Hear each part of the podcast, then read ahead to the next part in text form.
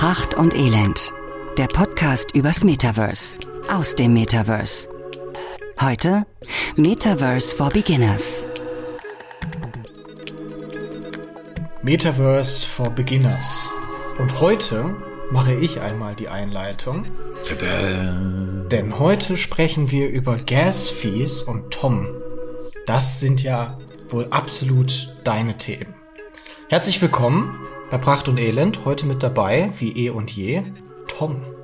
Hallo Tom. Hallo Dominik. ähm, und äh, wir, ich sitze nicht wie, wie Richard äh, David Precht in meiner Kemenate. Ich sitze nach wie vor in meinem kleinen Homestudio. Äh, aber du sitzt tatsächlich heute auch wieder im Hostel in Berlin-Friedrichshain. Äh, du hast einen längeren Aufenthalt hier gebucht. Ähm, ja, und Gasfee, finde ich, ist ein hochaktuelles Thema. Also, es ist nicht mein Thema, aber es ist ja unser aller Thema, denn ähm, wir warten ja gerade auf den Gaspreisdeckel. Insofern ist Gas und Gaspreise und Gasfees ja in, in aller Munde und von daher ähm, hoffe ich, dass es was damit zu tun hat. Also du kannst mir jetzt erklären, wie immer, in deinen 60 Sekunden. Das Gasfee bedeutet, dass der Gaspreis im Metaverse gedeckelt ist. Oder, Dominik? Gas-Fees äh, sind Steuern, die bei jedem erhoben werden, der ein NFT auf einer Blockchain kaufen möchte. Die Preise variieren hier zwischen 1 bis über 100 Euro pro Kauf was natürlich sehr lästig ist bei NFTs, die weniger als 100 Euro kosten. Das sind erstmal schnell zusammengefasst die Gas-Fees. Ja, ja, ja, ja, ja, okay, okay, okay, okay. Gut, hast du gedacht, kommst du wieder einfach aus der Nummer raus. Also wir müssen nochmal ähm, an, an, an deinen Erklärungen und an der, an der Klarheit der Erklärungen arbeiten. Wer, Punkt, Frage eins: wer kriegt die Kohle?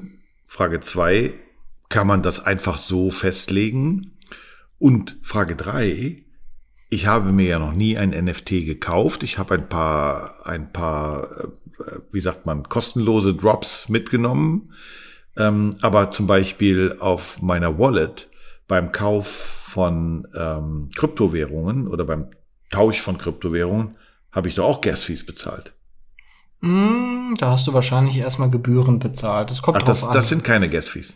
Ja, also es kommt immer ganz drauf an, Okay. wo du halt gerade bist. Also da wird es aber nicht als Gas-Fee unbedingt ausgezeichnet, sondern gerne mal als Gebühren. Es kommt aber auf den jeweiligen Broker drauf an. Also, Aber Entschuldigung, deswegen sind Gas-Fees nicht einfach Gebühren, die einfach nur ein anderes Wort haben? Kassiert nicht irgendeiner nur für irgendeine Dienstleistung Geld? nee, tatsächlich nicht. Also wenn du ähm, Kryptowährungen kaufst auf, keine Ahnung, Co- Coinbase oder, oder Bison oder so, dann zahlst du eine Transaktionsgebühr an Bison oder Coinbase. Ähm, pass auf, also, ich mache mal ein einfaches Beispiel. Auf Aber bitte Ethereum. ein einfaches, was, du hast es versprochen. Mach ein Ja. einfaches Beispiel. Ja, ich möchte jetzt auf äh, OpenSea, dem äh, größten Marktplatz für NFTs, ein NFT erwerben. Kostet 150 Dollar. Jetzt kaufe ich das und auf einmal kriege ich angezeigt Gas Fees 58 Dollar on top. Das möchte ich natürlich nicht haben. Und ich wundere mich total darüber, wie das so hoch sein kann. Die Gas-Fees entstehen dadurch, dass natürlich bei jeder Bewegung und jeder Transaktion auf der Blockchain Strom verbraucht wird. Und die Gas-Fees sollen die Kosten, die dadurch entstehen, ausgleichen und im Best Case sogar einen CO2-Ausgleich finanzieren. Das heißt, die Blockchains werden davon bezahlt. Beziehungsweise ähm, die, die damit arbeiten, die müssen das halt am Ende ausweisen. Das sind ja Kosten, die dann für die entstehen. So. Und je nachdem, wie viel gerade auf der Blockchain los ist, ja, wenn wir jetzt zum Beispiel ein Projekt hätten wie die Bored Apes, die gerade noch mal eine neue Kollektion launchen, dann können wir davon ausgehen, dass da sehr, sehr viele Transaktionen in, zu diesem Zeitpunkt auf der jeweiligen Blockchain stattfinden. Jetzt kann es sein, dass zu diesem Moment die Preise exorbitant nach oben gehen. Das liegt daran, dass die Transaktion als erstes verarbeitet wird, die bereit ist, am meisten Gas-Fees zu bezahlen. Das bedeutet, es ist ein variabler Preis, der vor allem dann höher wird, wenn viele Transaktionen zeitgleich auf der jeweiligen Blockchain stattfinden. Okay, also es ist so ein bisschen wie Uber.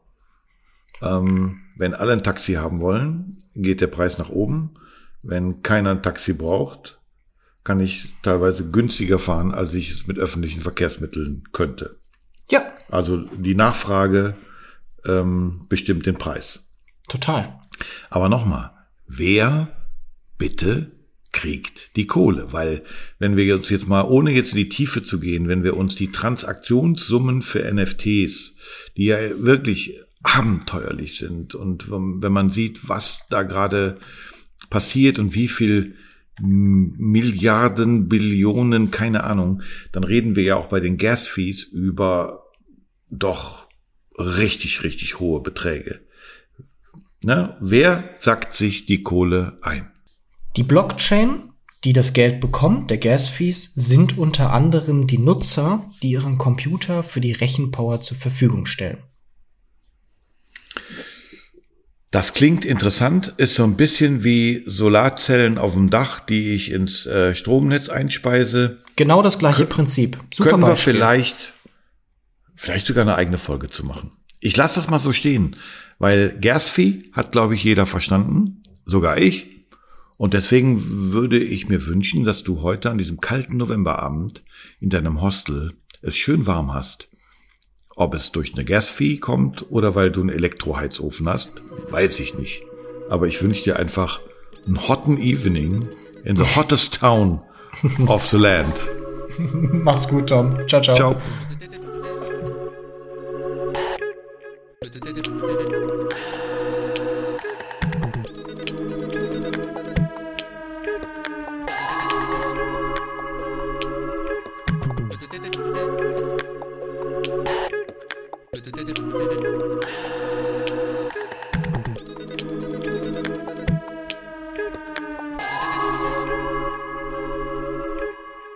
thank